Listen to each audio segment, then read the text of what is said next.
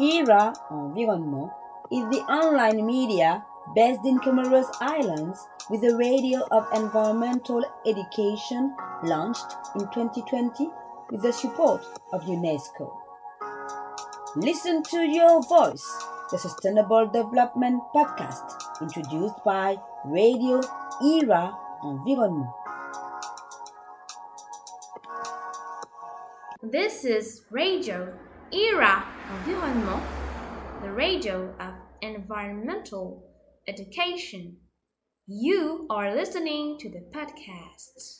Understanding Sustainable Development Goals 3, 1, 13, 15. 1. End poverty in all its forms everywhere. 3. Health and well being. 13. Climate action.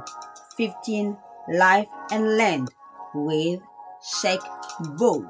Good afternoon from Senegal and good afternoon from Comoros Islands. We have the pleasure to meet and to have Cheikh Mbow as a host today. Thank you for accepting to be uh, the host of our radio, Radio Era Environment. You served for many years, for decades, as a leading expert at the World Agroforestry Center in Kenya and for START International Secretariat in the US. You wrote almost 120 publications on various environmental sustainability, sustainability fields. And today you are working um, since over October 2019 at uh, Future Africa at the University of Pretoria in South Africa. Tell me, uh, how do you see COVID 19 in your Center of Excellence? And what is your view related to COVID 19?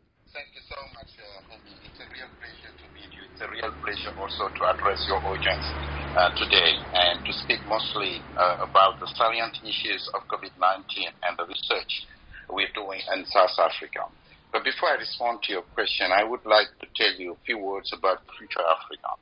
Now, Future Africa was established as a Pan-African research institution at the University of Pretoria. And as you know, the University of Pretoria is the leading African university, uh, together with other universities in South Africa, to advance research in various cutting-edge science um, uh, areas. And in terms of COVID, uh, what we do is to COVID is a transdisciplinarity question. It's not just a medical issue. Um, the research of vaccine is equally important as the research in social behavior, as the research of economic, um, uh, you know, uh, redeployment and entrepreneurship, job creation. It's very important within COVID also to mention the issue of communication, what exactly you're doing with this radio broadcast to bring awareness uh, to people to behave and to adopt, you know, various measures that would prevent people to, to get in contact with the disease. So we bring all those sensitivities um, of science, of research, that create engagement with society, not only to, to, to share the research knowledge and the research and knowledge we have, but also to learn from society what are the different aspirations that the communities will have in terms of addressing COVID. So the platform is meant to be a marketplace of ideas, a marketplace of discovery, and a coalition of willing to create a transformation that leads to better health in general. Not only COVID, but all transmissible diseases, non-transmissible diseases. Health is the bottom line of development, and Future Africa is putting its strategic vision at the forefront of these transformation pathways, which will lead to a better Africa for all, and that's what we're working on. You are listening to Your Voice with Cheikh Mbow.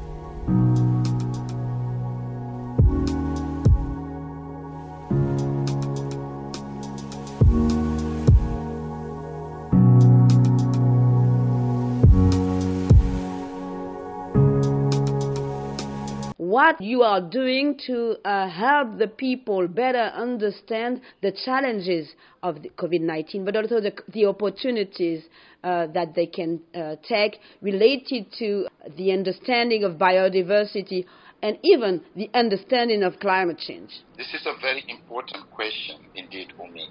There is no health issue that cannot be connected to the environment, to the ecology, to where we live.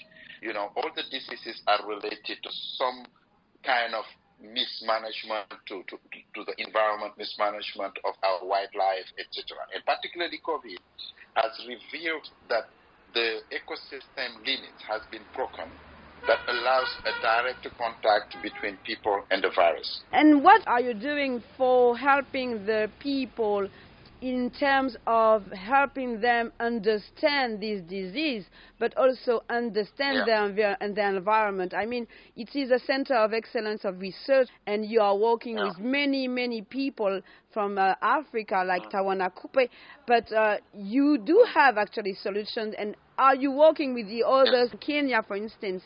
Uh, I don't know if you are working with the African Academy of Science, uh, uh and how do you see with the, how do you see your relation with the CDC? This is actually a question that people don't ask because they don't know uh, all these uh, center of excellence of research in Africa. So uh, how can you uh, help the common people understand this uh-huh. disease, which is not the, the, first disease in Africa. Ebola, Africa uh, uh, was suffering from Ebola, and uh, for instance, uh, the DRC uh, doctors helped to to eradicate it. How do you help the people better to be better confident on what you are doing in South Africa related to this mm-hmm. disease? Right. I think this is a very important question. First of all, our area of actions are manifold.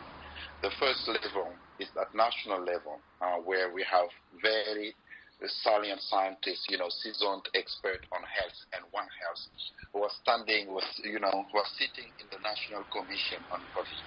Uh, and there, they we channel all the discovery and advice that the University of Pretoria and other universities want to share with the government in terms of action to be taken. And, and the, the, the listening is quite uh, you know, firm from the government to get the science that is required to address COVID. So that's one level. The second level is uh, the research uh, level. There's a lot of research going on, not only the vaccine for COVID, and, and recently we, we, we find a great uh, movement uh, through Egyptian scientists and South African scientists to go through uh, to, you know, some research and some trials existing vaccines to see how much of those would be efficient to address the pandemic in South Africa. So the research side is moving very well. And not only the vaccine aspect, we're also doing research on immunity, on food systems that improve the, immune, the immune system of people.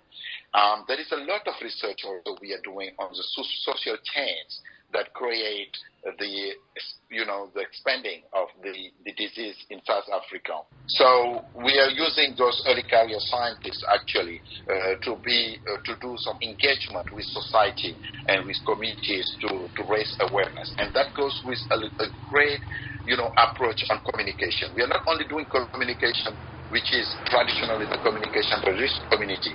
We have a concept of augmentative communication, which is targeting the disabled people, the people who cannot see, the people who cannot hear, uh, and the people who just do not have the ability to read and to, in, to decrypt the message we are all saying in English. So we have to put it in local language, and all those things are happening.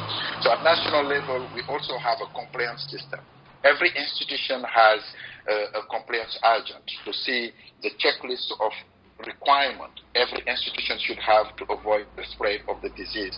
And Touchwood, there's so many institutions who are applying it and who are seeing the great results. But still, with the exposure of people and, uh, you know, the reckless, uh, you know, behavior behavior of some people, the, the, the, disease is continuing. We are doing a lot to, to, to contribute to that, to that end. This is the national level contribution of Future Africa on the COVID-19. And we put all those scientists into one platform we call CORE-P, COVID Research and Engagement Platform, with a collaboration with UNICEF and now Carnegie Foundation. We are investing money to train a large number of young generation to be aware on the various facets of COVID and to be the agents for change uh, in the society to address COVID issue. So that is what we're doing at national level.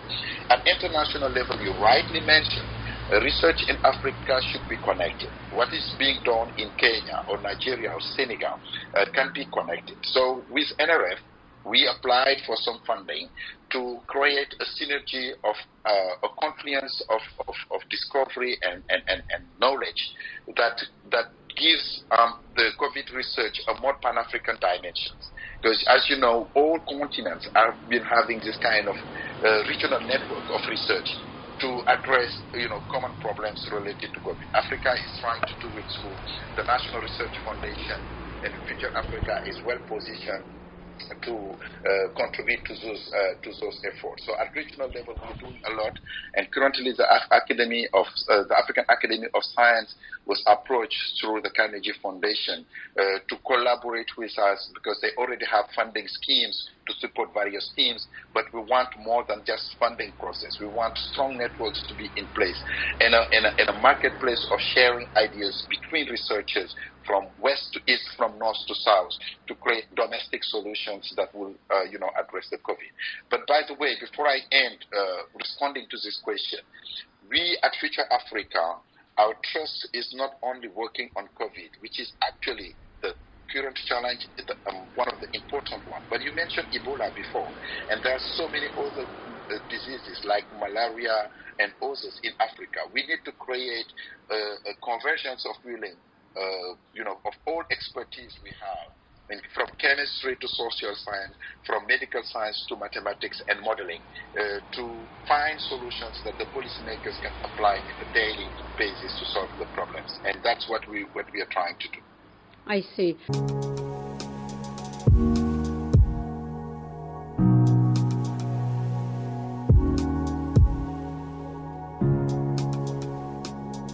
This is Era Environnement with Cheikh Mbow.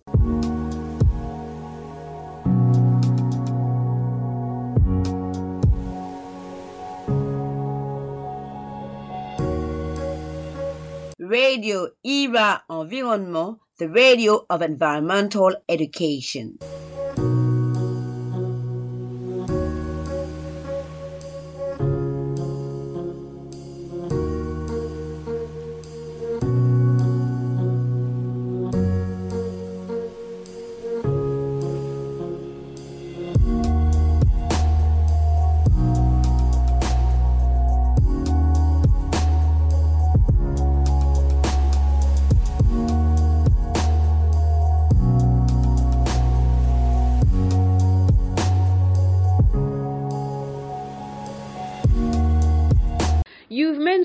Food immunity. What does that mean in terms of visibility? I mean, how do you see the uh, activities related to uh, the forestry, for, for instance?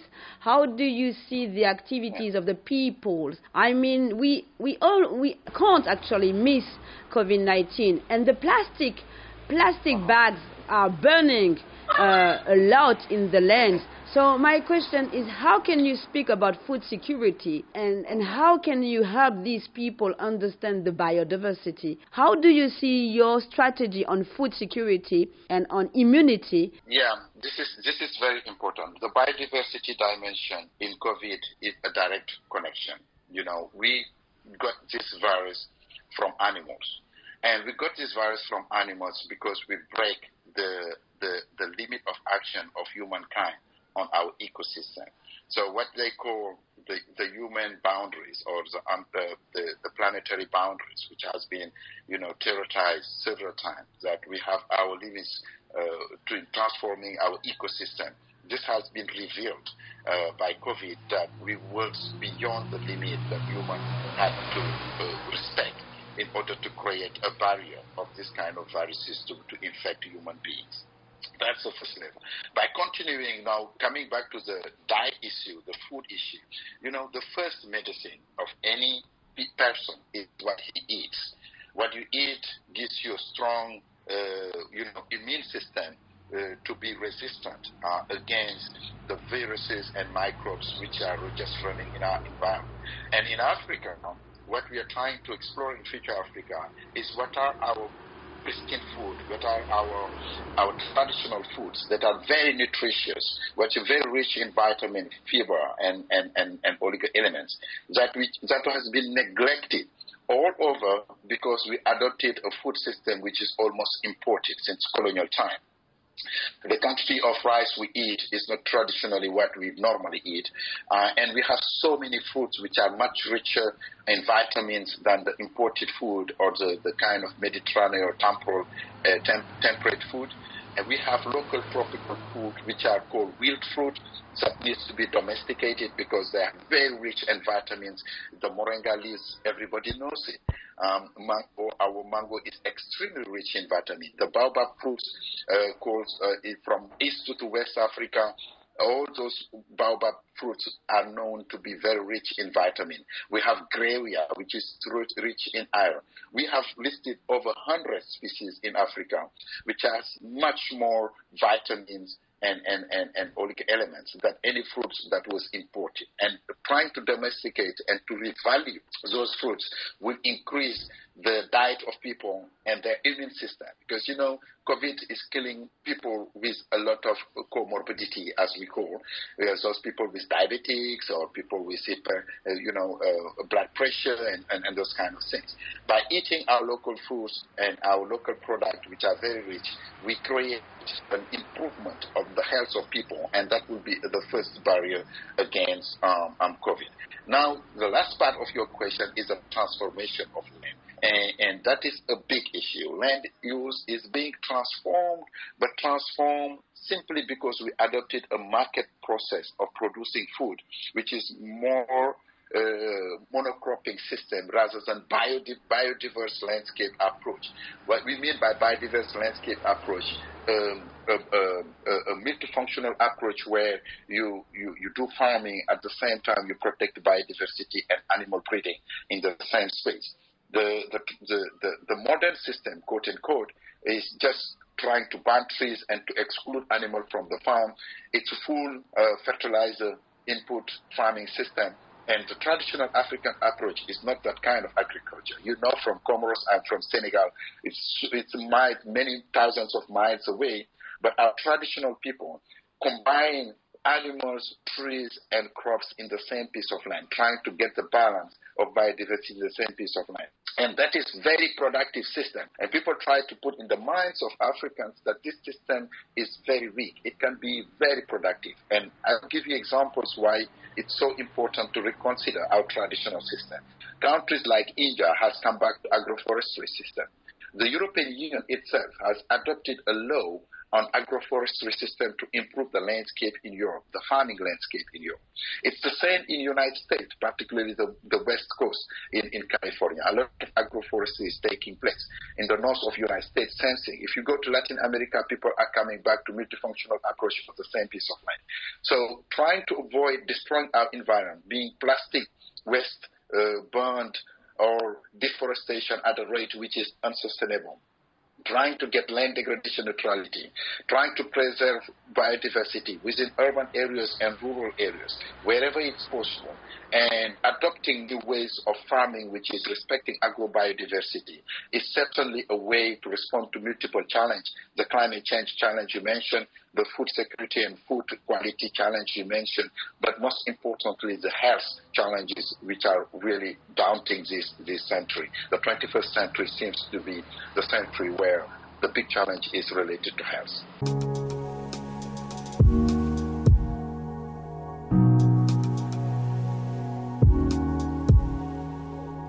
You are listening to Radio Era Environnement.